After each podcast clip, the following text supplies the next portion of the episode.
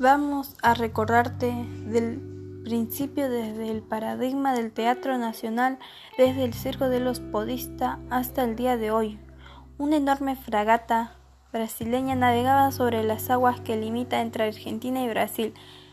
En el interior, el llanto de un niño que hace mezcla con el silbido del viento. Sebastián Suárez abraza al mundo en 1840. Su suerte errante y andariega lo lleva hasta la capital porteña de Buenos Aires, donde es anotado ahí como si la vida orquestara sutilmente nuestro destino.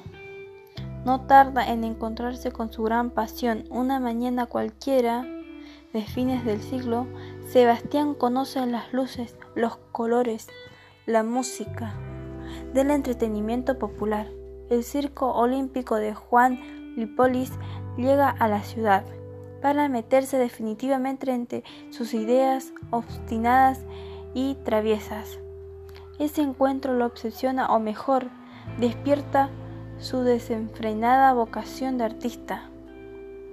Cuentan cuentan que después de días de trabajo Sebastián se sentó a admirar la carpa, que luego lo llevaría a recorrer infinidades de paisajes, las presentaciones, los amigos, su aventura, regalara a los que le iba enseñando el oficio circercio. Sebastián Suárez fundó así el Circo Flor América, el primer circo criollo y le regalo un poquito más.